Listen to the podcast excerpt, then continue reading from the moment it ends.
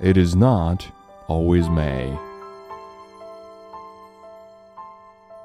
It is not always May.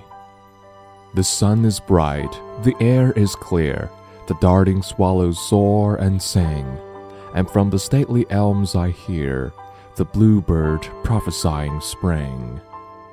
So blue your winding river flows, it seems an outlet from the sky, where waiting till the west wind blows, the freighted clouds at anchor lie.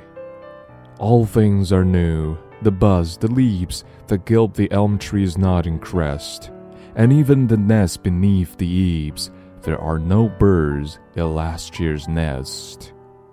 All things rejoice in youth and love, the fullness of their first delight, and learn from the soft heavens above the melting tenderness of night.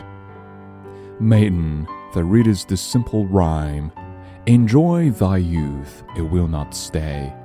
Enjoy the fragrance of thy prime, for oh, it is not always May. Enjoy the spring of love and youth, to some good angel leave the rest. For time will teach thee soon the truth there are no birds in last year's nest.